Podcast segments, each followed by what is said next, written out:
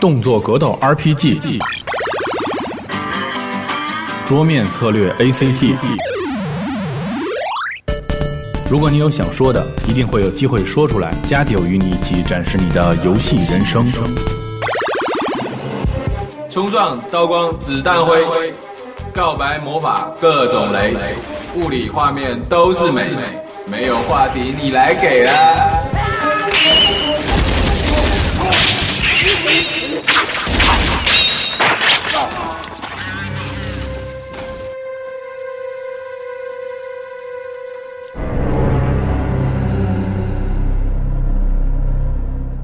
欢迎收听这一期的《家庭 Pro》。大家好，我是皮皮熊。行行行，别别闹别闹，咱这们咱们这声这说正常这这声音咱都分不出来谁是谁。大家好，我是徐总 博。呃，我我是屁屁熊，嗯，这一期我们听到这个音乐是十分瘆的哈，估计应应该有不少朋友是在夜里收听。对不起啊，吓着你们了。呃呃，介绍一下我们今天这个嘉宾嗯是嘉我宾们集来合网的这个一位会员叫李逵，呃嘉不是宾自我介绍一下吧。 大家好，我是 Liquid。嗯，我们这一期的音乐听着这么毛骨悚然，那我们这一期的话题是什么？我，因为我们这个大家听到的这个其实是 Liquid 我们这个会员的名字，但是都管它叫做李逵。嗯然后李逵可能是一个比较恐怖的这样的一个形象， 大胡子是吧？然后，哎呃，李逵本身也是一个就是资深的这种恐怖游戏类型的这种一个玩家。然后我们这期重点就是关于这个恐怖类型的游戏，和大家做一些讨论。那我们现在老说这恐怖游戏，李逵跟大家说说你心目中恐怖游戏到底是什么样的呀？恐怖游戏呢，对我来说，呃，要区分一下。嗯，有的有的人 呢认为，就说那种画面上，就是视觉上恐怖吓人，这就是恐怖。然而，有的人又认为那种心理，比如说像那种呃灵异的东西，这叫恐怖。嗯，对，这个好像就是我觉得是从这个恐怖片儿那会儿的这个讨论开始，就是当时就聊这个日系的和美式美系的这种，可能日系的可能更多是这种偏于先偏重心理上的，比如说是营造一种恐怖的这种气氛，然后那个或者说是剧情很恐怖，很瘆人。呃，美系的那边呢，可能就是比如说以视像这觉个为主对，比如说像这个异形这种就是怪兽类、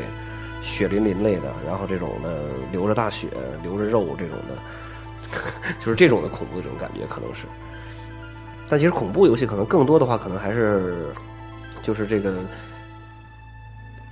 最近这这段时间的话，讨论的比较多的这个可能还是关于这个。呃，就是剧情氛围剧这情方面的氛围这种的，对可能是可能是会那个多一些，因为纯的那种视觉刺激的这种游戏，可能现在怎么就感觉是不是这种游戏，就是说它已经受众面儿比较小了？嗯，就说人们就说不不仅仅要是体验那种视觉上的刺激，更加注重那种心理上。我觉得更多的是应该是情节、剧情上这方面的这种恐怖。嗯，其实以那个不管是什么类型游戏，它都有一个发展的过程，所以咱们说这个现在它可能受众群发生变化，也是肯定是随着这个恐怖类恐恐怖游戏这一类型它的一些变化所产生的。那咱们可以大概说一下，就是早早期的那种恐怖游戏，然后与现在这些恐怖游戏到底有什么不同，以及它它这一路发展过来都有什么变化？对，简单的聊一聊这个恐怖游戏的这个发展历程的话，呃我觉得就是目前为止公认的这个恐怖游戏的这个鼻祖，我觉得应该就是那个 PC 上的那个《鬼屋魔鬼影屋》。魔影，这应该就是第一座，就是那个当时出现那种妖魔鬼怪，然后同时也是营造这种恐怖气氛的这种游戏。对对然后那个后来的话，因为当时受制于这种，但是当时玩也也确实也也也对，有挺点恐害怖怕的，但是就是说受限制于那种机机能能啊、对画面所以啊。它就在这个游戏性方面上来讲，做就是不会那个特别的那种真实那种强。对，然后那个真正的就是走入这个玩家的这个视野里面的这个第一个这个恐怖游戏，应该还是《生化危机》。生化危机，对，就是那个最早是在那个那个 PS 一代上玩的那个，当时就是首先它的这种题材啊，僵尸，嗯僵尸然后封闭的这种城市，封闭的环境，然后那个又是传染病。就是具备好几个这种恐怖的这种恐怖的这种而要素，且身处危险之中，指不定什么时候就会蹦出一个什么东西来吓着你。对你生存，生存这这对这这种的恐怖。对，然后那个当时就是记得那个 PS 一代一代那个就是那个最著名的那个僵尸回头那个那一画面， 那那回头那个当时应该是就是最经典的。最经典嗯，我爱拉芳是吧？ 然后后来那个后来的话可能就是寂静岭了，应该是嗯后来寂静岭，对寂静岭应该是就是那个就是在在那个 PS 二时代开始那个开始那个起来。其实 PS 一代的那个寂静岭。那个可能玩的人上相对少一点，大多数人都是从那个二，二代最经典的二代。呃，对，从二代开始玩的。那再后来的话，我觉得是不是就是零系列了？呃，零系列应该跟跟它跟那个寂静岭应该是前后脚，可能是比寂静岭稍微稍微晚。啊但是这两种游戏类型是完全不一样的，对，零是绝对是那种日系的那种的日系日系那种的心理那种上对那那那种那压种那种压抑的感觉，场景那种让你心里随时在保持着那种紧张那种状态。对，然后再之后的话，其实我觉得发展到目前为止的话，呃，就是这种，出可能过去的就是玩恐怖游戏都是大多数都是那种 AVG 那种类型的对动作 AVG，但是现在就是由于这个机能的越来越提高，而且就是游戏的这种各种类型之间的这种逐渐的这种那个那个那个那个大融合，就说就是恐有怖很类多的游戏已经多多元化游戏类型多元化了，对，就是现在有几个，比如说像这个，呃，从那个像是第一人称从杜牧开始，动物然后那个这一代那个有一个很经典的 Fear Fear Fear，然后就包括那个 BioShock， BioShock 对这几个也都是那个感觉到那个就是它本身是第一人称射击游戏，嗯，但是它做的是比较比较恐怖的那种，就是说它可以那种氛围从直观、从人的直接的角度来观看四周的环境，然后直接面对，比如说鬼啊、灵异啊、怪物之类的，能从你的视角直接看到。对其实这就是代入感更强，因为如果是主视点的话，你会感觉你自己就是一个就是自己的角色嘛。我就身处这个环境之中。对，所以玩游戏的时候，你会就代入感更强烈一些，可能恐惧感也会倍增。对那咱们现在说的其实有很多，就刚才咱们提到都是几个系列嘛，所以有时候说其实也是就按照大作来说的。那游戏系统上，其实咱们如果抛去这个游戏类型来说，呃，你们觉得它在这个恐怖氛围的营造上，这么逐渐发展到现在，是不是已经到了一个？嗯，比较尴尬的地步呢，因为你们说这个，就是两位刚才说到这个玩家群是不是有一些缺失的情况？我觉得也并不是这样，就是说，可能一直到目前为止都没有一个就是恐怖类型的游戏这一类，只能说是这种类型，这种这种呃，可能就这这这种游戏确实是是是挺害怕的，玩起来挺挺恐怖的。嗯。然后，之所以就是说最近这个这个有有点缺失呢，其实我觉得还是就是传统的这几个类型这几个系列，呃，有的是改革了，比如说像生化改革了，它现在完全不叫恐怖游戏了。然后寂静岭呢是可能越做恐怖感它越来越降做越低小。众。嗯，然后零呢，零系列也是这个那个那个，它本身是一个很经典的一个系列，但是 Tecmo 我们也知道最近这几年走的不是很顺，是吧？还有怎么说呢？感觉现在就是说，呃玩家对于恐怖系列游戏它的要求也越来越高了。像之前说这几个，像什么零啊，像生化危机啊，像续作也出了不少了。如果它持续的，就是说保持原来那种游戏风格下去，就是说玩家有可能会感觉到，比如说下面会出现什么东西，会有什么发生。根据以往就是那几代的发展下来，玩家就可以猜到了，对，就是知道我知道，我下面要，比比如说，哎呀，该出鬼了，你可能要出个东西吓对，我。 我就做好心理思想准备了。 对，就包括剧情，可能也很多也是大也也是大大大同小小异对，比如对说是不是这个人出现了以后杀了一个人啊、这个人其实是他杀的， 这是嗯 就说或者说这人是其实是穿越了，他已经死了，是不是 就？ 怎么又活了？就类似这样的这所以种。说，就是说，对于厂商来说，我觉得其实他们压力也挺大的。毕竟说恐怖游戏，你要说创新的话，其实比较难的。对这个对对，确实是比较难的。对于我来说，我感觉呃有这么一款游戏，也是恐怖游戏嘛，就是说它的有那么一定的创新，你能猜到是什么吗？是哪个呀？嗯，诗人，哦，是诗人里边的呃偷取敌人视线的这一个设定，你应该知道吧？嗯就是说这个游戏本身它没有任何的地图提示，你也不知道敌人方位在哪儿，你只有从敌人的视线，从敌人的视角观察四周环境，从而来判断敌人的位置和你要所去的下一个地方。哦，对，我觉得这个设定就是比较创新了，就是系统上的这种创新，，对然后营造的更加恐怖这种感觉。对，对其实我觉得有点类似于就是那个什么呀，就是那个那个那个，当然那不算恐怖游戏啊，就是那个 Life Life Life for Dead 的 Life for Dead 的那个那个那个打僵尸那个游戏，那个就是它是在那里面是可以扮演僵尸，然后你可以扮演僵尸去攻击去攻击攻击人正常人攻击正常人，这个就是可能也是过去的这种没有没有做到的这样这样一个创新。嗯，另外我其觉实得其其实刚才李逵说那个，我觉得他在系统上创新是一特别好的点，因为咱们知道现在有一些美呃美国的就是那种二流三流的恐怖电影儿，呃，我记得应该是在前几年有一部特别有名的是叫叫什么我忘了啊，但是它的拍摄拍摄题材的那种创新是很有意思的，因为它整部电影都是用那种。闭路电视监控录像的那个拍摄角度，就一直一直在照一个夫妻的床。嗯对，然后那你说的应该是闹鬼那叫种做我忘了是超叫自超自然现象。呃不不不是就是是两那个个字叫灵异还是叫什么我对忘了。呃，中文翻译有很多，反正就是就是一个屁呃什么什么什么那样一个那样一嗯个。，我觉得他这种就是可以说是让你感觉，就时刻有第三双眼睛在盯着啊自己。对，这种感觉可能就是是激发人的一种保护自己的一种本能吧。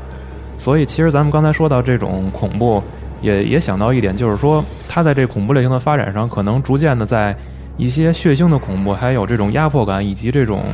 自我保护意识的这种刺激上，可能游戏的角度切入点也会逐渐的发生变化，是不是？对对对，嗯现在我感觉就是玩家，因为我接触过玩过恐怖游戏的玩家，从他们我们之前交流来说嘛，他们对于那种心理上的恐怖那种感觉，他们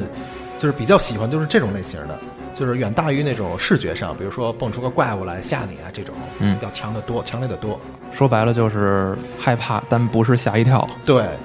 就是那种让自己的心里完全处于就是那种紧张状态，你不知道接下来会有什么发生，嗯，所以就说、是就是说压抑那种感觉。压抑。对，对，寂静岭在这上面做的，你玩你玩寂静岭就是这种感觉。对，就是它那个里边那个设定就是有一个收音机嘛，然后那嗯个出现状况了，这就声音就开开始始撕开始拉开撕拉开始开始始响撕拉撕拉开始响，这个时候一下你就压抑了，对。一下就压抑了。可能前面并并并没有东西，可能你在大街上走半天，它一始终在那儿响，然后只有零零星星几个敌人而已，但你是始终处于始那种终状态时刻就是你不知道敌人在哪啊儿。对，而且它呃寂静岭是很少有那种就是那个突然眼前冒出一个东西吓你一下那种、嗯那种很少有。而且我觉得寂静岭的成功，在于它非常巧妙的避开了自己机能的弱势吧，因为咱们知道 PS 二其实机能并不是很强，所以它为了避开这个画面的这种劣势，它选择了那个雾天的效果。所以当时就是满屏噪点，外加全是雾，你也根本看不清前面是什么，只能靠着就是刚才两位说的收音机来辨别是否有敌人接近自己。这种感觉确实很害怕，很害怕。对，而且就是说，像你刚才说的这个雾天儿，嗯它本身它也加重了恐怖剧的效果了。对，呃，你的视你的视线很窄，你不知道前面会有什么。如果你四处乱跑，很有可能前面就就前面就有一个敌人一怪物出来，你就看不到对，这个另外一点呃，同样一点就是那个就是这个另外一个老系列就是生化，啊。生化就是很多人甚至说现在生化不恐怖了，已经不是恐怖游戏了。嗯那么就是老的那个生化为什么恐怖？就是因为它是固定视角的，对，然后你经常存在着一种就是转弯是是觉得拐弯那种儿。就是就是在楼道里拐弯盲儿点，盲点，对，然后可能你突然拐过去以后，突然出来一个东西对，也可能就是他当时确实做成那样，就是你一进一个屋子里面就开始呜呜啦呜啦就开始开响始，声，但你看不见它。你看不见前面有什么东西，因为就是处于那种就是它它视点就是视点就是这样是固定的对这种，所以可能过去那种老生化，你别在说在这在那这种方面可你能别说那种还挺真恐怖挺吓人的，因为小时候那种也时间也长了嘛。九几年、九几年我玩那个游戏时间也小，嗯，那会儿恐怖游戏玩的本身就少嘛，对这种对也不像现在就是免疫力这么高。其实那种你说 那种转一弯过去，马上出来东西扑着你那种，真能真能吓一跳。对啊呀、你比如那个《生化生化二》里面那个那个比较经典的那个那个，就是警察局一楼那个通道啊就是突然一拐过弯儿以后，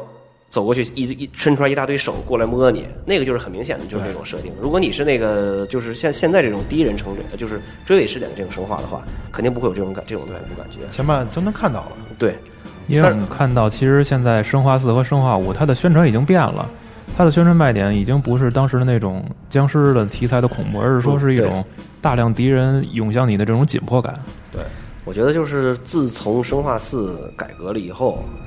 就生化现在已经就是它的风格已经变已 了，经就是属于一种属于一个动作射击游戏。脱离了恐怖它本身的那种。对，然后你像你当时玩那个 PS 一代的时候，那个《生化危机》，为什么你觉得恐怖啊？还有很重要一点，难度极高。对对，生化一你现在玩难度是极高的，就是给弹药也少，补给的那个量也少，然后敌人还特厉害。对对对就是咬你几口，然后马上就开始就开始就开始混护乱，就开始就比如捂着这个肚子，捂着这个一瘸一拐的，就在处于这种这种一种状态下，你真的就是在为生存而努力。嗯不是说现在现在这你像生化五开始，生化四、生化五开始就是一弹药充足，然后敌人呢老老远就开始跑过来，然后你就开始唰唰一路开始打，一路开始打就是一路这种杀僵尸，这肯定不可能恐怖了，这个就哎，你刚才说到难度问题，我突然想到，就是说现在呃，以往的恐怖游戏系列嘛，往往都是初代是难度最高的， 嗯，对，而且就包括寂初静代嗯岭，寂静岭也是初代时代，初代，而且是恐怖感也是最强的。对，零也是，零是这样对的，很零也刚是刚要说零呢，对零的初代其实这个零题材也挺新颖的，像小女孩拿着摄像机来照鬼，之前没有这个，对，就是因为你这种那个。那个、那个、那个、那个第一人称，你拿着摄像机照着这鬼，然后你看着这个摄像机镜头里边，这个鬼还是冲你扑过来的。对然后呢，往往他他那个设定叫叫叫做那个 fatal Fatal shot，那那些 frame，fatal 东西 frame 还必须得你就是他冲过来你那一瞬间你拍，这是是伤害最高的，伤害最高对这这就造成一种什么感觉呢？就是说你让那个你你鬼必须得等这个鬼过来扑到攻击你你身边了，跟你基本上零距离了。对，这个是这个是它的设定是一个很大的一个突破。你像过去玩生化的时候，那就是你看见敌人赶紧就杀，对，看就是在这个敌人攻击你之前你就把他打死，这个是你得等着别而人的而不是等着这个敌人过来咬你的时候你再开始打，所以这个也恐怖感也很很强。然后那个我们这期在录制之前呢，有这个论坛上也采集也采集了一些就是那个论坛玩家玩家们的这样的一些那个那个那个那个那个那个想法。然后比如说有一位这个 S W Z 酷的这个同学，呃，他说呢就是。玩恐怖类游戏一般没什么大的反应，就是结婚以以后有一次在家里玩游戏，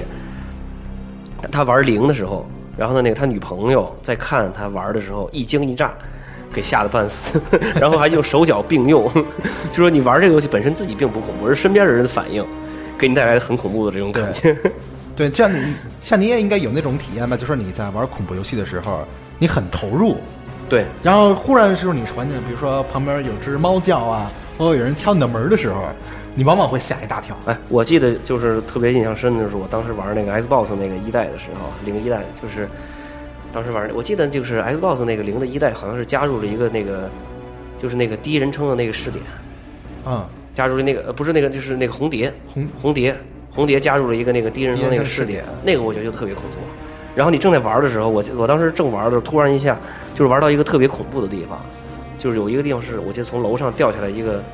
从楼上掉下一个女对鬼，是不是？就那就那个，正玩到那块儿的时候，我正好吓了一跳，突然一下我电话 响了，而且我电话的当时电话的铃声还是那个铃的那个那主题 曲， 唰然后就开始响。这个这种这种吓人的这种恐怖感真是很强烈，就这种。 对我，我是我要多说几句的话，给你们讲一个笑话啊。我觉得现在气氛已经有点恐怖了。刚才那个在录音的时候，那个那个那个李逵一直在往背后看， 我觉得已经有点恐怖了。给你们讲一个笑话，就是那个原来就是九十年代末那会儿有一部恐怖电影特别流行，就是叫《午夜凶铃》。我也兄弟，应该是都知道的。然后那个当时是有一个什么什么情况呢？就是那个我们几个哥们儿，然后听说这个电影特恐怖，然后当时是那个租那个录像带，然后去看那个片儿，然后呢就是。一个人可能不敢看嘛，当时很小，十几岁的时候可能不不敢看，然后就是说咱那个那窝在窝在一块儿起一块儿看，一起对看，壮壮胆。对，大家应该都有都有这种都有这种感觉， 都有这种经历。然后那个， 我我怎么变声了？ 行，咱先聊着。然后那个，呃，就是这么看的时候也挺恐怖。然后最后他不是有一个镜头，就是那个眼睛啊睁，下争来到争特别大，看完了以后呢，就该都散了，都回家了。然后我就是赶紧去还录像带，因为这个不想让这个录像带在我们家放时间太长。然后我去还完录像带以后回家，一进门发现那个录像带的那个封面儿，就是那个《午夜凶铃》那个电影那封面儿，就是那只眼睛就在我们家这个茶几上放着。突然一下，我们家电话响。然后当时我想都没想，赶紧把这个这个封面拿起来，我就扔到垃圾道里了，你也们没家你们家电话跟你有仇，这是不是这这这这事儿真是真的， 这是其实现在你要是在想的话，就说现在我怎我的感觉是已经没有什么那种完全能够说吓到我的恐怖游戏了。对。然后那个我们聊到这块儿，你像那个《杀神二刀流》，他也提到了是那个印象最深就是零，然后在游戏店打工，没事就玩游戏，突然有一次想尝试一下灵红蝶，玩的特别投入，开始自己玩儿，后来呢就是有几个围观的，游戏本身挺吓人。然后呢，背后经常有人发出这种吓人的叫声， 也吓一跳，就是这，就是这样这种感觉。嗯，Henry Sam 七三说，其实他觉得最难、呃最恐怖的是 V 上的咒怨，然后说那简直就是骂街。还有他说死亡空间自己也一直没敢玩通，然后最后说希望嘉宾能强调一下，那个最恐怖的游戏是零里边的灯影人形，看过一眼再也忘不了了，有木有？整个人都崩溃了。呃，李逵介绍一下他说的那个是什么东西啊？呃，就是零里面的那个灯影人形，那个我记得这应该是 V 上的月食假面里面有那么一个设定是有，就是整个游戏里面有那么六十几个还是七十几个那种娃娃，那个娃娃叫做灯形灯影人形还是叫什么来着？嗯，然后那个东西呢，就是娃娃的表情就是比较惨白，哦那个东西你需要拿照相机拍它，见到一个拍一个。呃，零这个系列每一座都能有几个比较惊喜的这种津津乐道的地方。我记得那个就除了刚才说的二里面那个，就是三代，那个就是那个那个那个刺青之之声，刺青刺之声刺青刺青什么来那个就是那个，我记得那个是整个这个游戏自始自始至终不算很恐怖，嗯，因为它有那个现实中的那个就是在家里的那种场景。然后家家里顶多就是镜子上有两个那个手道手印儿啊，或者就感觉有一个人从背后过去这种，就是它它它这个这个冒险的过程并不是很恐怖。但是有一个地方我印象特别深，就是这个有一个地道，有一个地道你爬进去以后，就是也是第一人称那种爬进去以后，突然出来一个出来一个娃娃，也是就是类似那种出来一个女鬼，然后就是冲到你面前不断的咬你，不断的咬你啊，啊，就然后你得挣脱它是吧？对你你你得挣脱的，他抓住你了，就是就是那那那块儿我我是真的真是摔手柄 那块儿这你说到这个，我想起来了，Fear 二，Fear 二啊不知道你玩没玩过？没有就是里面有很多就是那种女鬼，突然之间穿到你的面前来，然后也是过来就是像你刚才说的摇着你，你赶快把它松开这你种。得你得挣脱那种，对，那挣挣脱这种，这个，呃，我记得 Fear 二里面我第一次碰到这个状态的时候，我也是吓了一大跳。呃就是那会儿我还是用投影玩的，那 种大屏幕，超大的，然后没有任何预兆，这是那个游戏就那个那那个场景没有任何预兆，猛地吓我一跳，真是我把手柄扔出去了，我也是扔出去了。其实我觉得它零这个游戏，它恐怖就是恐怖在，呃，角色的那种非常弱的气势，还有就对以对抗你这种特特别令人害怕的这种环境的这种反差吧。因为对主角是一个小姑娘嘛。对然后说到零，其实我还想起一个系列了，是钟楼。钟楼对钟楼钟楼其实也是是一个钟楼恐怖游对戏。钟楼也是女主角特别弱，对，不过它都极有弱，不过它有一条狗。她对她跑得慢，嗯极慢，对，那个应该是史上最弱的主角了吧？然后嗯不那过个钟楼我倒没玩过，那个游戏是什么类型？能帮我介绍？那个游戏其实就是就是不能开枪的生化。嗯 AVG AVG 这个类游戏你可以把它想然后象它成一的个不能开枪的生化。它的这个特点是解谜的成分极其多，解谜大量的谜题，大量的这种谜题。它的一代就是叫这个钟楼嘛，然后就大量的这种利用这个钟表啊，包括这个什么的，其他的一些这种就是这种解谜类型的这种解谜特别多，就是说不是简单的那种你打拿一个钥匙开门，或得到一个什么东西这种，就是你不能够直接得到过关的道具对，你你你得动动脑子。所以然后可能这个也是，就是日式或者美式恐怖游戏的小稍微的一个小区别，是不是？在日本人眼里，要想把它做到恐怖，就是主角一定要很弱、很害怕的样子。就是第一主角要弱，嗯，然后第二呢就是这个敌人要厉害，嗯，然后反差那个特别大然后不能给你什么太大太多大量的这种这种武器，然后动不动你这个人就开始吭哧吭哧吭哧。 你比如零里面那个小女那个孩那个姐姐还是还是还是瘸腿， 这个就感觉到更那个什么了。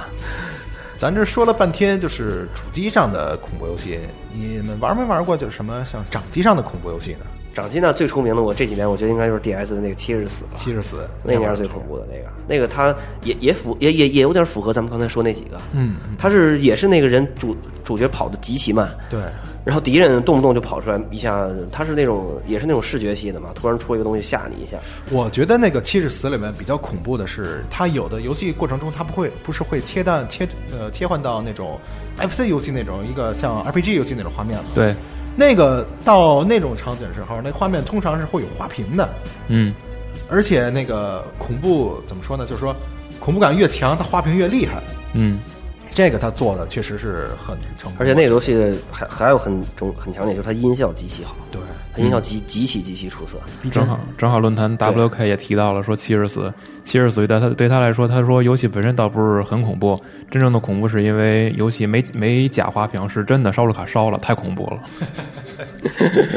然后那个贝克哈姆同学也说，没有通关过一个游戏，但是就是 DS 上七日指七日死确实是非七日死常啊 非常恐怖，然后特别是戴着耳机以后。其次上的是 V V 上的寂静岭、冰封的记忆，然后背后一群哥们儿看着还是不敢玩儿。 我觉得这就是这个玩儿这个恐怖游戏，可能就是那个有的时候也要给自己营营造一种气氛。气氛是吧比如说那个上大学的时候看恐怖片儿，就是咱们看回来，然后就把所有灯全关了就，关了，对对对， 灯全关了。然后那个李逵可能是喜欢拿这个大投影去打这个恐怖游戏，然后你再配合上一个呃好的音响好的音响这一套，可能你你这个效果可能就会效果更强。更好。对，不过确实是像你刚才说的，像那种环境很重要，对像比如说像咱这种环境，一个阴森的小屋，对，如果咱这是一个，如果要是那个咱这屋开着灯，嗯，大白天，然后七八十来个大老爷们儿在一块儿，你看什么游戏看什么片儿都不会恐怖。对，但如果你一个人把所有灯都关了，然后呢，我觉得可能就是轻度恐怖那种游戏，嗯，都会让你感觉到比较恐很怖比。较吓人，对。对，也许你总会感觉到，也许你的背后就马上会出来什么东西似的，背后总是时不时的在发凉。嗯，我确实有这种体会。其实尤其是对于宅男来说，因为很多人玩游戏都是习惯半夜玩嘛，对对对，嗯，确确实是那样。我记得我玩那个，就是那个那个这一代的那个寂静岭，叫 Homecoming 那那一座，那个我的当时我的感觉好像就是这样，因为那个游戏我其实是真的是想白天玩儿。然后当时那段时间就是工作特别特别事儿特别多，都是回了家以后都是夜里八九点了。然后呢，往往到这个时候家里家里人也开始睡觉了，然后这个时候自己开始玩儿。其实真的是硬着头皮在玩儿，我并不是想这个时间在玩儿。 没有办法， 对，然后那个有的时候为了不太恐怖呢，就是还得上 live，加到一个好友派对里。就时不时的在然后跟人一块儿聊天儿聊天 儿。然后那我记得当时我跟一哥们儿，就是他在玩那个玩战战争机器，然后我们俩就就我就跟他一边聊天儿一边玩这个游戏。后来玩到可能是十二点多，他说不行，我得睡觉。我说那陪我一会儿，陪我一会儿。不脚过鸡夜子里有木有？夜里玩游戏确实是很有感觉，尤其恐怖游戏。嗯，所以说，其实说到晚上，咱们又想起来，就是这个时代的一个大作，就是也不算大作吧，叫阿兰韦克。他的整个游戏题材就全都是黑夜，就是白天几白白天几乎是没有。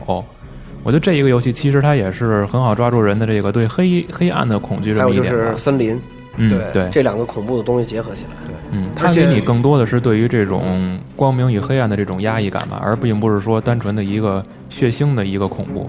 而且那游戏你知道我我觉得最最恐怖的是什么吗？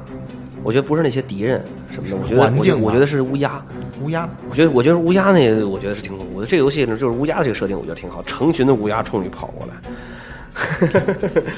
然后就就是森林里那种的大晚上，成群的乌鸦向你来回的这种这种反复的袭击你，这这个我觉得是挺是是是是是挺害怕的。对我来说，我比较喜欢那种就是用环境来创造的那种恐惧感。我觉得这种比较成功。对，咱们刚才提到阿兰韦克这个，我觉得有一点就是很重要，就是这种恐怖类游戏游戏，呃，挺挺重要的一点就是需要机能的这种对支持。我觉我这个我觉得是。把就说游戏画面做的非常真实，对，首先一个就是视觉上确实是真实，当然可能大家呃喜欢它的有更好的这种剧情，嗯，或者说系统上更好玩，但是画面毕竟是直观直观带给你的，尤其像恐怖类恐怖类型的游戏，就是越真实你越恐感恐怖感越强嘛，对就对这种对感觉。对你像那个阿兰韦克，为什么那个他受到那么大的那个关注，就是因为他是这个宣传之前就是画面就是放出的画面，包括视频那种效果就特别特别好，嗯就是可以说是本时代目前为止应该就是所有类型游戏里面算上，应该也算是画面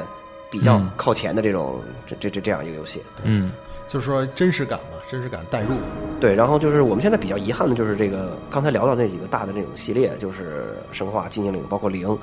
到目前为为止就是还没有一个就是真正次世代意义啊意义上的这样的一座。其实想到这那个个，如果说真是放到次世代，呃，不谈阿兰韦克这个独立作品的话，有一个系列，我觉得它目前有这种抬头的气势，就是《死亡空间》。对，啊，那那个是比较那个是比较比较恐怖的，我觉得那个是结合了那种就是老美的那种恐怖和视日觉本那种系都有呃啊都有心，里就是它里面的怪物很很阴森、很恐怖、很可怕，就看上去很吓人那种。同时它也是突然一下吓你的，同时它的剧情也非常好。 这个它的游戏，我觉得是为什么受欢迎，为什么那么流行，我觉得是这几点很很重要。嗯，而且《死亡空间》有一点也非常好，它呃可以说是百分之九十九的那个场景全都是那种封闭的那个太空舱嘛，对，所以空间非常狭小，那给你自身带来的那种压抑感，也是一般游戏体验不到的。对对，场景非常非常窄。嗯，而且呃，听那个 Sam 说，其实《死亡空间一》有一点创意非常好，就是它每一个章节不都有一个名字吗？对如果我们把每一个章节的开头第一个字母连起来的话，它是一个单词，其实也是对剧情的后续的一个暗示。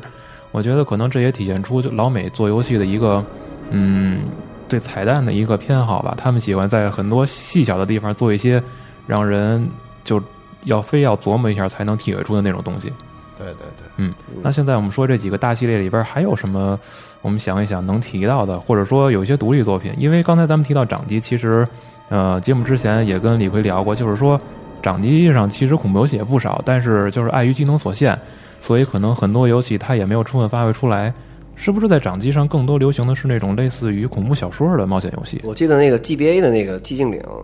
就是一个恐怖小说的那个，就是电子小说那种电子小说类型那种对，嗯。然后之后的话，嗯，我记得就是 PS 三在刚发售初期的时候，也出过那么一款电子小说类的恐怖游戏，不知道你们还没有有没有印象？叫什么呀？对，名你是叫地切草啊，对是那对个对，吧地铁草这个，那个那那个个也以是前它也是一个一个挺大的一个系列，就是有那个什么像就是那个彼岸花，就啊哦这就这几个系列，但是这个游戏我没玩过，你能不能稍微给介绍一下其实就是剧情，剧情？就是纯就是这种的以这种纯的这种剧情的这种这种这种这这种魅力去感染你，视觉上的这种包括是这个这个这个系统上其实是没有什么太多的。它在游戏画面里都是使用那种真实的场景，是就吗？就是说它那个剧情并不是那个呃单纯的恐怖，而且可能还有点那个说日本人的那种一些那种比较变态那种那种 那样的一种那种那那种设定里面。然后说到这儿的话，我我我还想我还想想想起来一个，就是有一个挺著名的一个系列，就是《恐怖惊魂夜》。啊，那个呃我不知道，就是那个你们有有没有接触过？那个就是国国内接触的人可能不是很多，我听说过这个，因为它是但是我没纯，它玩过。它对日文的那个要求特别的那个特特特别高，它那个呃那个那个就是说就是这种多分支的这种剧情进进进展方式，就是在一个屋子里面一个故事可能会衍生出好多这种剧，好多这种这个这啊种，就这那种故事这种剧是剧那情种。等于是那种树状的，对然由后一个一个事情引发出其他一些分支，对这，种然后它的那个画面，就像你刚才说的那样，它画面就是那种的真实照片儿啊但是主人公的那个影样子呢，全是剪影儿，就全是蓝色的一个，就是那个一个一个剪影儿，看不出来那个人人脸儿，就你能更大大概从这个体型上面看出来是哪个人是哪个人，哪个那个是哪个人。这个因为它是纯日文的那个，所以说国内接触的玩家可能并不是很多。但是我其实也也不是说也也也也也玩的不是很很很透啊，就是当时看照着攻略打了几个，然后觉得这剧情确实挺不错。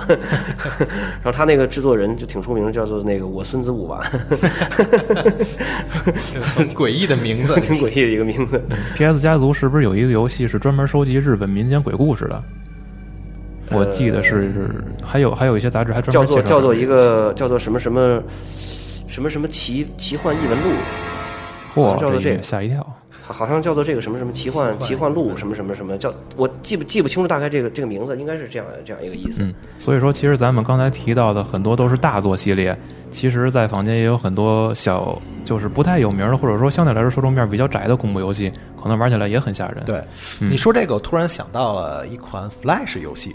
呃，我那知道个是密室是吧？密室，对逃脱那个吗？嗯，密室也是嘛，就是我们要，其其实密室我觉得感觉就跟刚才咱们提到差不多，也是那种压迫感，压迫感，对，嗯，或者说是那种无助，你在一个陌生的我环不境知下，道在哪儿，对，对，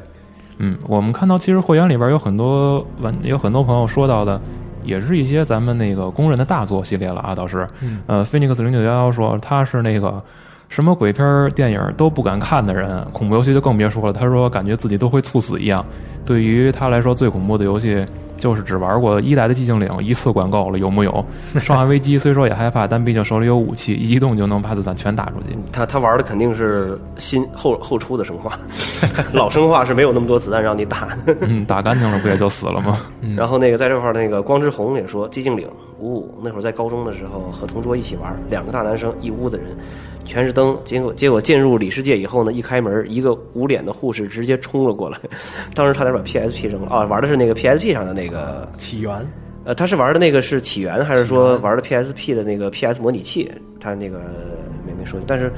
护士每一座都是无脸的护士，我看寂静岭玩的人还真不少啊，到现嗯，在不少。比如说像那个那个苏珊，苏珊她也说，就是当年玩《寂静岭三》的时候，不能太长时间玩儿，每次玩的时候都是玩一会儿控制轨控制控控制轨迹，再缓解一下压抑的情绪。由于玩 RPG 比玩 PG 比较擅擅擅长，就是控制领轨迹都通关了，寂静岭还没通关。 他其实是先玩的寂静岭，然后去拿玩那个 RPG 去调剂，但结果这个调剂的先打通。 还有就是钟楼和死亡空间，啊，是。我看现在还有一个人说，他因为是这个第一次玩儿，然后他是叫 A L M I S，他说第一次玩儿《死亡空间》，因为是第一次玩儿，他不知道这个游戏的套路，然后他正防着僵尸或者怪物从房顶儿掉下来的时候，他不知道脚底下有文章，结果中招了。嗯，这嗯个，对，七夜游侠也说，就是寂静岭，呃，胆小如鼠，鬼片儿什么都不敢看，就是戴着戴着耳机玩了会儿 PSP 的寂静岭，好吧，吓死我了。 呃寂静岭这个系列现在这这这一时代比较悲剧，就是它的那个正统续作那一座做的，其实这个游戏做的是挺好的，嗯我觉得就是 Homecoming 它的剧情本身是挺好的，而且也挺压抑，但是可能就是因为像咱们刚才说那个那样，就是它没有拿出次世代的那种感觉，感觉对就是画面上可能没有本世代的这种感觉，人们觉得可能就是还是上世代的那个游戏。嗯，所以就是因为这个的话，导致很多人就是没有去碰 而这个且接。触它。碰对，还有个，咱说了半天恐怖游戏了，我突然想到，就说现在也有不少电影嘛，是从游戏题材来改编的，像《寂静岭》啊、《生化危机》什么的都出了电影了。你对，感觉这种像这种以游戏为题材改编的电影儿，这种恐怖感，你们觉得怎么样？其实我觉得现在公认来说最好的改编电影应该就是《寂静岭》。寂静岭，嗯，生化已经变味儿了，彻底变味儿，变成一个生化现在已经和那个电和游戏，生化电影和游戏已经走上两条路。 嗯对，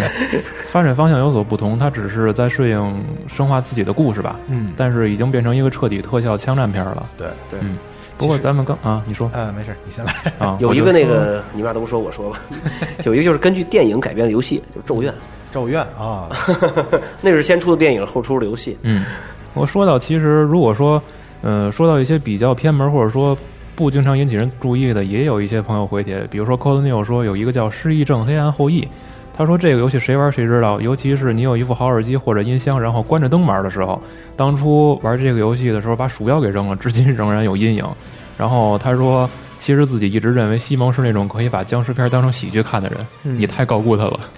我也看到了一个会员的回帖，叫《暗格版之家》这个游戏，不知道你对，这是安基兰说的《暗格版之家》，很恐怖。这个是什么类型的游戏呢？这个我不知道，就是那个你呃那个安吉兰，你说的是一个游戏的简称，安吉兰到时候可别以的发名字帖来对扫盲一你下，嗯对，你告诉我一下这个，或者说把这个游戏简单介绍一下，还真没有听说过。真没听说过这个。对嗯还还有是 Ghost Trick 说，呃，最害怕的应该是《生化奇兵一》了，那种感觉，那种奇怪的氛围，投进去就知道多可怕了。深海一个怪人在唱着歌，唱着跑调的老歌在你耳边萦绕，你会毛骨悚然吗？对，说到呃《生化奇兵一》，这个其实也算是恐怖游戏代表之一吧。对，像那种像他说的，它主要是，房间小，特压抑，而且他那个敌人就是长相确实比较怪异。长相比较怪人，而且敌人特厉害，嗯其实《生化敌奇兵人都是速度特快，冲过来跑过你，打你那种感觉。其实《生化奇兵》场景确实不小，我觉得它，呃，怎么说呢？我认为《生化奇兵》给人恐怖最好的营造点是试玩儿，《生化奇兵一》的试玩儿最后一个场景是那个你你到达那逍遥城以后，被被困在一个小小的房间里，然后就是电视上是应该是当时的城主对你说了一些话以后，然后所有房间的灯全灭了，外边所有的敌人就全都在哭喊，然后就是隔着玻璃朝你冲过来，那一个场景确实。当时给我留下印象很深，因为你根本就不知道下一步会有什么，啊你不知道不知道有什么会会做发什生么。对对，所以恐怖游戏其实这一点我觉得特别好，就是有的时候它会把一个很大的趋势给你摆在面前，但你就是不知道下一秒到下一秒到底会发生什么。嗯，对，对，要聊到这个比较偏门的系列的话，我想说一个，也是我自己比较钟爱的一个，就是 NGC 上的那个《永恒的黑暗》（Eternal Darkness）。那个我记得我是跟、啊跟很多人都力荐过的。我你借给我玩过这个游戏？我我觉得借给你借给你玩过这个游戏，那个是我我我我是自认为是比较比较好的一个游戏。那那个个游戏那个游戏它的那个特点就是说，其实也是那种传统的 AVG 嗯方式去进行那种游戏。它首先一个它的剧情设定特别好，它是十几个人，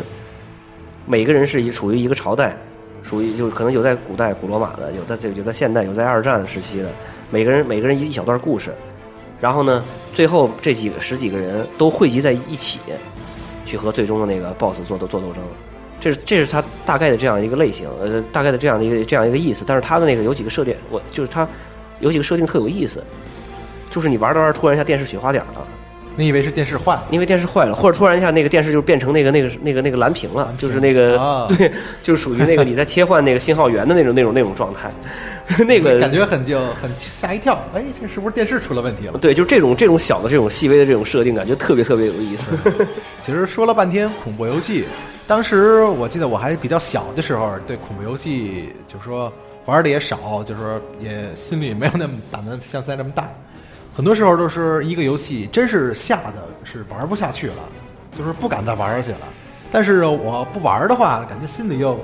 总是对，感觉就是别就扭啊是这种，我我跟你这个经历太像了。我当时玩那个玩零的时候就是这样，玩到一个地方特害怕，然后就不玩了，不想玩了然后就不玩了，然后把盘放那儿了。包括我玩《寂静岭二》也是，嗯，就就是这样，把就就扔在那儿了。扔在那儿以后，我说今天我不心里玩说我啊了，再也不想玩这个，不玩了，我得我得赶紧玩会儿别的，我我我得踢会儿踢踢会儿足球什么的。完了，刚玩了没也就是三两分钟，刚放下。哎呀，觉得就就是有一股，觉得有一股东西在抓着你，对我还是想，还是想去。还是想去再看看到 底但是一玩儿确实还又感觉，又害怕结果玩了十分钟或者半个小时，又不想玩了，嗯，其实恐怖游戏就是这种让你拿得起放不下，对欲罢不能嘛，真是。啊就是这种感觉。对我记得当时我玩那个《寂静岭二》的时候，它有一段情节是那个划船，划船，就是那我个知道啊划船那个，那个就是我当时玩的时候没看攻略嘛，就是自己打的。然后那个就是你划说到这儿，突然音乐停了，怎么办？哎，当时划船那儿好像就是没音乐， 当时寂静岭那个二那个划船那段就是没音乐， 然后就是划错方向了，嗯，然后划了可能得有半个多小时，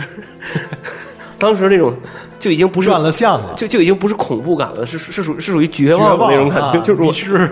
我跟下一步该往就是哪儿迷走失，了那种感觉。啊真是像这种恐怖游戏那种感觉，玩如果说玩得进去，喜欢恐怖游戏那种刺激感是用，我觉得是用话说不清楚的，对嗯无法解释的。其实刚这才种刺激，其实刚才说到这种没音乐的情景是最恐怖。嗯那两位说说，你们认为把这个恐怖氛围营造的最好的音乐，你们觉得玩过这么多恐怖游戏是哪一个？就是恐怖氛围，就是对音乐，对对主对主要就是音效这种的吧。嗯，呃，我想想啊，我我个人觉得到目前为止，我我觉得还是那个那个什么，还是寂静岭，寂静岭是我吗觉？得还是寂静岭。嗯我觉得呢，就是首先就是寂静岭的，就就是抛开那个音效以外，就它本身它的原声，它的音乐特别好。嗯寂静岭每一座的这个音乐音效音这这个这个原声都特别特别好，同时又就是它的这个氛围，就是这种刺啦刺啦的声音，包括这个怪物爬过来的声音， 这个嗯对这种大铁块儿举着一个大榔头在地上摩擦咣啷那种咣啷咣啷金那咣种啷咣啷那种那种声音，就是真的是特别特别特别压抑。三角头是吧？其实三角头我觉得在电影里还原的也特别好，所以当时有很多人说说为什么说就这一款就是这部电影能很忠实于原著，就是说它在人物的那种设定上非常忠实于这个原游戏的人设，还有场景的刻画也非常到位。其实这是一点吧。呃，那你们觉得就是不谈音乐的话，画面上哪一款游戏最最让你觉得特别心里不舒服呢？画面上的话，我觉得还是零，我比较就是喜欢零的那种画面，那种那种风格，那种风格，是吧，对，就是古老的那种日式的那种呃房子，对本日身式的房本子身的那种本身这个东西环境就是很恐怖，对，而且在这里边加入时不时会出来个鬼魂儿什么的，对，这个就是场景本身这种日式的这种破旧的这种阁楼，对上楼梯下楼梯，烛光在那儿晃，对，然后庭院里面那种阴森，包括我再就加上哦之前墓穴、对山洞这种的，包括之前我提到的一款游戏《诗人》，这个也是像那种老式的日本，就那种乡土风俗那种场景，像那种梯田啊，然后日日本那种阁楼、住家儿，都是通过这种环境来衬托恐怖。我对觉得比较就是说那种 那种感觉嘛，比较确实让人感到压抑。对画面上的话，我可能就是更那什么一些。我我现在最推崇的是就是 NGC 版的那个《生化危机一重置》，是啊就 Revival 那个，就是就是那那一座，我做的是我觉得是把这种传统就是这种 AVG 类型的这种恐怖游戏做到极致了极，致了，就是画面已经做到极强。它虽然是那种就是假三 D，但是那种就是那种光影那种效果，在洋馆里面那种环境，然后打着雷，闪着光，嗯，我觉得那个是已经做到做做做做到做到极强了。其实说这么半天的话，就是那种感觉，就是说你的环境越小，你所身处的环境越小，密室你会越感觉到恐怖，对不对？其实如果说到这个生化画面好，我觉得就当初跟熊聊过，特别遗憾的一件事就是生化三点五。对，那个也也是特别特别遗憾的。嗯，如果就说是就是最早那个生化四那个开发那个版对本，，如果说能把它做成成品的话，我相信肯定有很多 fans 会就把它推崇到一个更高的高度吧。其实那个最早那个那个版本的生化四，我觉得应该是就是三上三上真司他啊想追求的达到的一那种效果那那种那样一种效果，那种效就是因为而且那个里咱们看通过看那个视频，就是也有比较那个设定好的一嗯些那个，好比如说就是鬼娃娃突然跑出来满地跑，然后包括那个那个那个就是阴影一样的怪物过来抓着你，嗯，然后那而个且你也得挣脱它那种。而且当时在这个就是咱们现在说啊，三点五是在当时三点五宣传的时候，我觉得最吸引人的还有一点就是它的故事。是给你留了很多悬念，因为当时好像都说说那个利昂不知道怎么是感染了还他是说怎么里样，昂是要对深入到那个安布雷拉总总部，对对对对，这是以前所有那个系列里面那个生化贩子最期待的一最个，期待的嗯对，就是真正这个神秘的这个生化老师，哎安布雷拉总部是什么到样底啊的？什么样？但是可惜游戏流产了。那我们说真正上市的游戏里边，你们认为故事上最好的又是什么呢？故事呃，故事是吧嗯剧情里面故事我觉得嗯这像不像大内大内密探？故事？我觉得那个灵就是红蝶那一座，，对我也正想和说那这个重点和那个那个那个什么和那个寂静岭二，我觉得是不分伯仲。嗯，这两个游戏对当时评价很高，对，尤其是零，像他那种做出来那种多结局的结果，你就是说怎么说呢？感觉就是它的那个设定很吸引人，对就是在这个村庄里有这样一种仪式，嗯，然后呢，尤其把这个故事展开以后，就是以前的这个这这几个这几个献祭的人是怎么回事儿然后呢，呃，游戏主角在这个游戏里面还会碰到里面这样的一些、这样的一些留下来的一些东西。然嗯后那个《寂静岭》里面二里面同样也是这样，同样也是也是这样展开着说，他是所有的主角表面上看只只只是那个詹姆斯跟他妻子的一段故事，其实展开着说每一个主，就是包括那个安吉拉，还有那个那个那个胖子叫什么来着，艾迪还是叫什么来着？叫什么来着？就是说，就是说这每一个人都是有一段自己的一个故事。故事对，然后在这个寂静岭，我觉得做的特别好的一点就是什么？就是这个游戏里面大量的这种 memo，对，卖萌就是这个文本，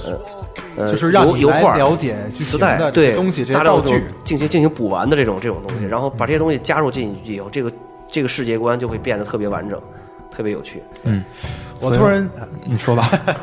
我突然想到，就是说，通常就是说，在恐怖游戏里面，就是游戏过程中，本身就是说你处一个你处你所处的环境是安全的，但是或它很有可能会在场景里会做一些就是说吓你一跳的东西，比如说一间屋子里，前面有这么一个人的一个模型和道具模特儿，然后你这本身这个场景是安全的，但是它突然会转向你，你会突然感觉吓一大跳，是嗯不是？这种我觉得这种感觉也很好。 或者可以说，他会在场景里边给你安排一些带有暗示性的东西，比如说，呃，打个比方啊，呃，不说游戏，就是可能给你感觉是一间就是好几十年甚至好几百年没有人住过的屋子，但是你进去以后，你会发现有一杯热热的茶放在桌子上，你会感觉特别瘆得慌。对，对，就像那个什么，是那个那个那个那个寂静岭里面也有也有这种，就是突然你前一分钟进这个屋子什么都没有，没事儿，后来你再进去这个屋子，里边多了个什么电视东西开了，嗯，或者说沙发上有一死人，对，让你感觉哎呀，这真是这怎么突然变成这样？你自己的心也会绷起来。对然后我我这儿我想还还想说两个那个说比比较偏门的，我说我我我说一个人，嗯可能你那个你们不太清楚，但是他跟恐怖游戏是是那个那个很有渊源渊源的，叫做那个这人叫做范野贤贤志还是范野贤什么，就是一般就是管他叫范野胖子，嗯，他在那个就是这个他是世嘉制制作人，他在这个土星还有 DC 上做了几个经典的这种游戏，一个叫做 Anime Anime Zero，还有一个叫做那个叫做叫做叫叫叫那个叫做叫做病雪，病血，呃是是是叫病雪吧？E E O E E O Blood 这个我还真没听说过。 E O Blood 这啊能个介绍就一是就下？这这种这种它的那个设定特别的那个什么，我们的我看我们那个会员里有一个那个有一个朋友叫做 Rare Rare Q 零零七，他说就是除了这个你们提到的这个寂静岭七日死以外，就是唯一感觉恐怖的就是那个土星上的 Anime Zero 异零，就是不知道有没有人玩过这个游戏的这个主视角冒险，然后发生在一个太空舱，太空舱所有敌人都是隐形不可见的，只能靠携带的发生器来辨别敌人的方向。然后如果是冰冰冰这种高音就是表示敌人在你前方，如果是嗯嘣嘣中音表示敌人在你的左方或者右方，就是明明白这意思吧？就是说敌人你都看不见。啊，对，就类似这样的，啊， 敌人敌人你看不见，就是你完全靠声音去辨别敌人的这个这个方方向位方位。对，这这是是属于一个挺那个那个那比较个，新颖，对，挺突挺有挺突破感的一个一个地方。其实现在很多恐怖游戏都在试图去找一些能够突破以往这种游戏模式的这么一个路子吧。但是我们也可以看到，其实，嗯、其实现在所有游戏都一样，都在面临着一个非常非常瓶颈的时期，就是现在玩家接触的东西实在是太多了，所以我要想把这个游戏做到十分创意十足，可能并不是很容易。对，嗯、而且现在在就是恐怖电影本身发展的还发展的还不错。对，就像刚所才以刚刚才 E.T. 谈到那个，就是那个恐怖电影，就比如说像那个，就你说那个电影，除了那个以外，还有一个就是那个，嗯就是比较西班牙一个电影挺出名的，就是《死亡录像》。死亡录像啊，呃，那那个录像就是指的那个，就是那个在一个楼里发现发生了那种僵尸病毒传染事件嘛，然后那个他是用那种，那个就是那个 DV 手持 DV 那种拍摄那种方式，就是感觉就是说像那种真是在对一边逃亡啊，一边一边逃亡一边一边在拍，然后面前突然出来一个什么什么东西，然后同时色调也是那种就是带有夜视，打开夜视功能更恐怖，嗯 打开夜视那时候更恐怖。但就是电电影在这方面可以做这种的这种特效这种改改特特效这种改进，但是游戏呢可能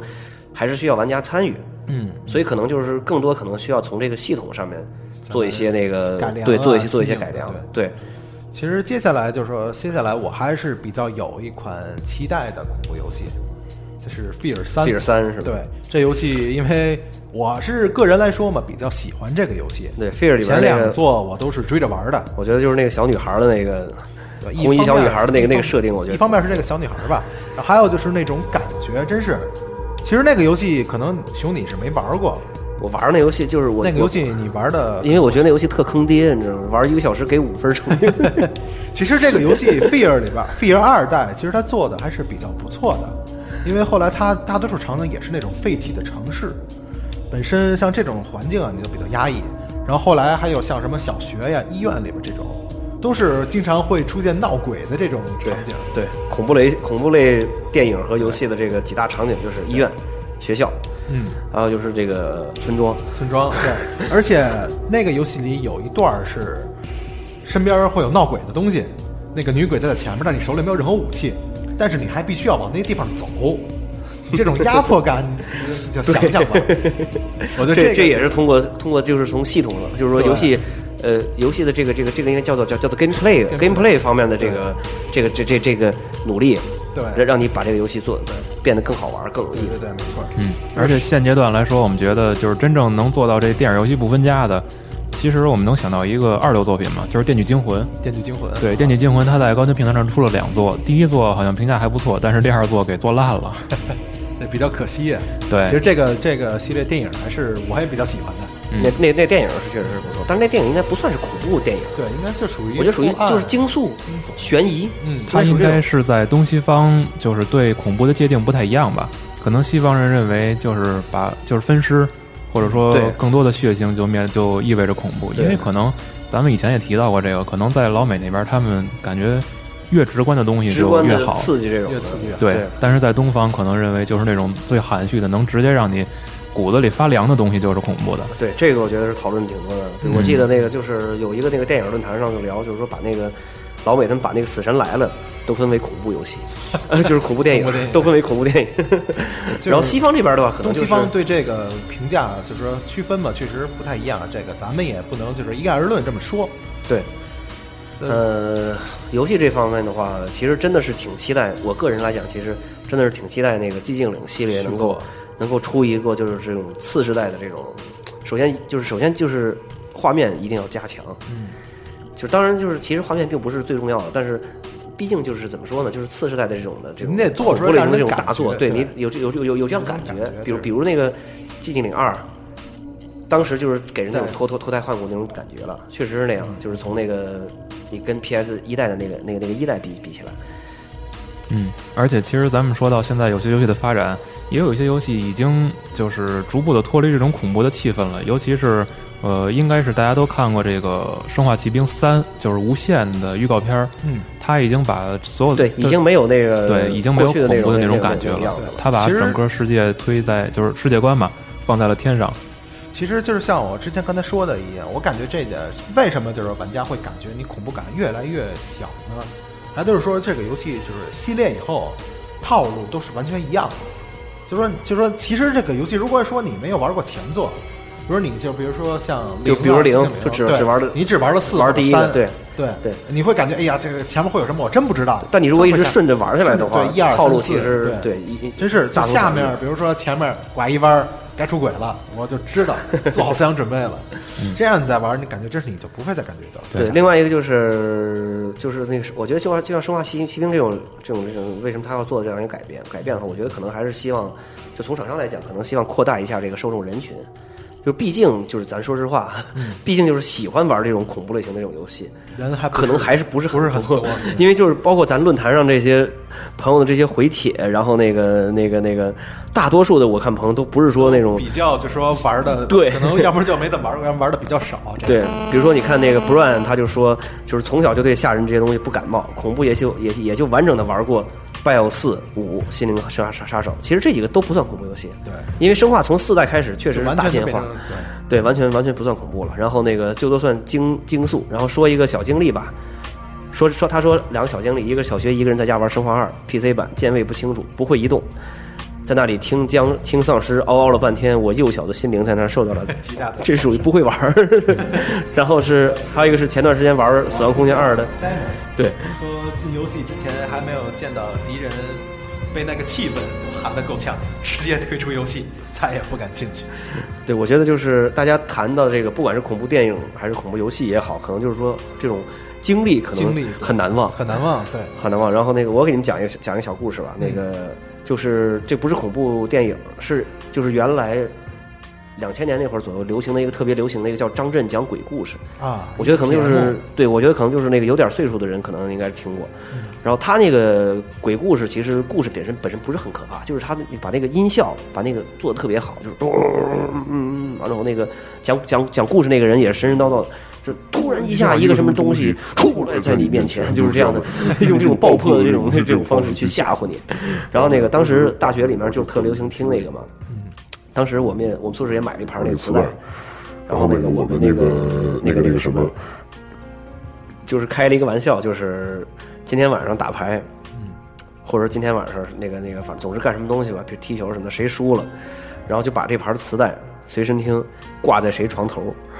挂在谁床床头以后在在那儿放， 说了半天游戏了，就是你们在现实中、是现实生活中碰没碰碰到过什么你感觉是灵异的事情？哎，我跟你说，就是那个，除了咱刚才我跟你讲的那个、那个、那个、那个、那个、那个呃午夜午夜午夜凶铃录像带封面的那个事件以外，我听说就是我我我我有一个朋友，就他听给我给我他给我他给我讲的故事，就是有一天他一个人住，在家里玩恐怖游戏，可能是玩寂静岭还是玩什么的，然后玩的本身过程可能确实挺恐挺恐怖的，然后那个一边玩着，外面下着大雨，他突然一下听见外面就就是雨中有一个女的在哭，就是你想就是那种瓢泼大雨，瓢泼大雨，下的特别大，就是外面根本就不可能站人，但是有一个女的在她在哭，而且她她住的一楼，她就感觉就是那人就在她窗户跟前儿，窗户窗户口哭。 后来她说，她就当时把游戏关了，然后就上上床进被窝里，然后一动不敢动， 就是这种感觉。我有一次呢是也是我好像是确实对刚玩完什么恐怖游戏，我有这种感觉确实，然后就是玩完了以后，本身心里那种紧张度还没有缓和过来呢，然后我电话响了，电话响了，然后也不是说那种突然吓人那种，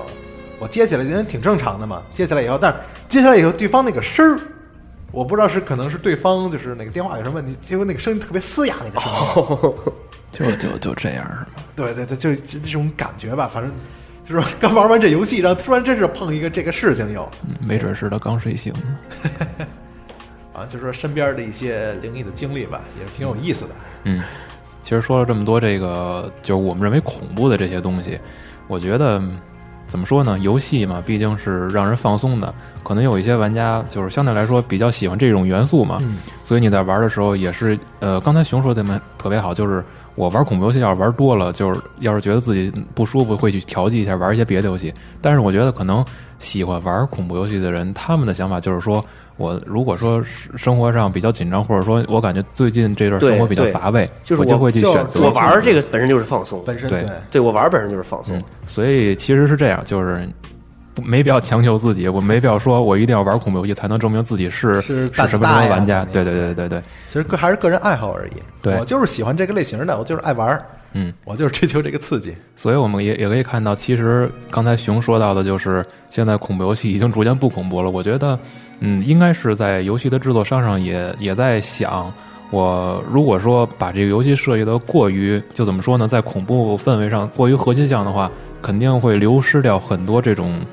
呃，普通玩家吧对，。就是说像那种对这游戏，就是说本身就是说玩起来不是对，特就别是不是特别应手的这种玩家。啊如果你大就是大众可能对，对这种类型，如果说你做的就是说，如果你做的过于困难或者过于吓人，可能就是说这些，就是说对这些对这种类型游戏是这玩的不是特别感兴趣的人，他们就更更加不会再接触这个类型，嗯，流失更多的用户。所以我们也我们现在听到的这个音乐是那个出自阿兰韦克的《呃 A Writer's Dream》。其实我觉得这款游戏，我们如就像刚才两位说的，它可能在恐怖氛围上并不是很好吧，但是它在整体的这种包装上，我觉得做的十分到位。嗯无论是就是这种类似于美剧的这种这个剧集的分割，还有这种就是很多这个场景角度拍摄，我觉得都是贴近于我们现实看到的一些美剧的效果。对，嗯，所以说可能很多厂商也在找一些出路吧，只是说他在探索的过程中可能会就稍微的不尽如人意的地方也会有。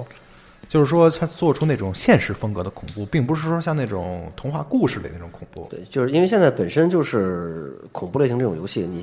呃生化它是改革了，现在是改革，但改革它已经不是恐怖游戏了，它是动作游戏、动作射击游动戏作了射击，它现在是还还很很还还能卖个几几百万份儿。然后寂静岭跟零这两个系列，就是因为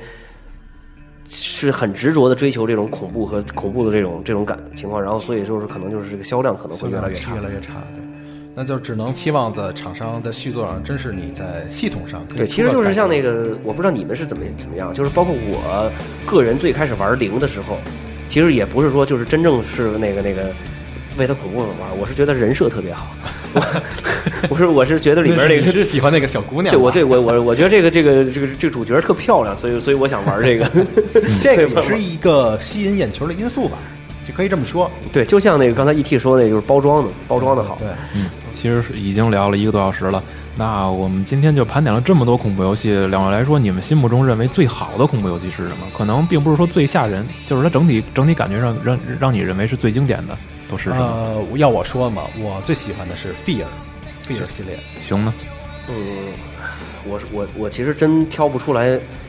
先后。我自己的话，我觉得就是那个那个那个红蝶，红蝶是吧？红蝶红蝶一个，还有就是那个寂静岭二，这是一个。嗯呃，我觉得就是说。就是挑不出来那个哪哪个哪个更好，哪个不分伯仲是对，吧？还有一个就是那个 NGC 版的那个《生化危机一》，就这三个，这这三个我就我是是特比别较喜欢的是吧对，嗯，其实现在这个游戏发展到这地步，咱们还是说回到这句话，就是不管说这游戏怎么做，咱们还是只能走走看，因为毕竟厂商的想法可能也和一些玩家会有一些冲突，我们也只能期望说今后，嗯，在这个恐怖这种题材上吧，或者说这一个这一个游戏领域上，能看到越来越多的好作品。嗯，嗯，今天也很高兴，呃，熊来主持，也请到了李逵来做我们这一期恐怖游戏的节目。嗯，那如果说你想听我们加 a Pro 和加 a 系列更多的节目，可以来到三 w 点 j g a n c o u r s e 点 com，也可以在苹果的 iTunes 上订阅我们的节目，或者喜欢微博的话，可以来新浪和腾讯微博搜索“集合网”，与更多的朋友来互动。最后是，如果说你希望支持糖蒜广播，或者说支持家定，可以来糖蒜 radio 点淘宝点 com 来买一些我们的 T 恤来支持我们。嗯，今天很高兴，这期节目也就做到这儿吧，聊的也差不多了，我们下期再见。 E E T 你背后有一个人，嗯，你别吓我，不知道，真有我身后一个人我身后是墙，别闹。那个人是李逵。那大家再见。大家再见。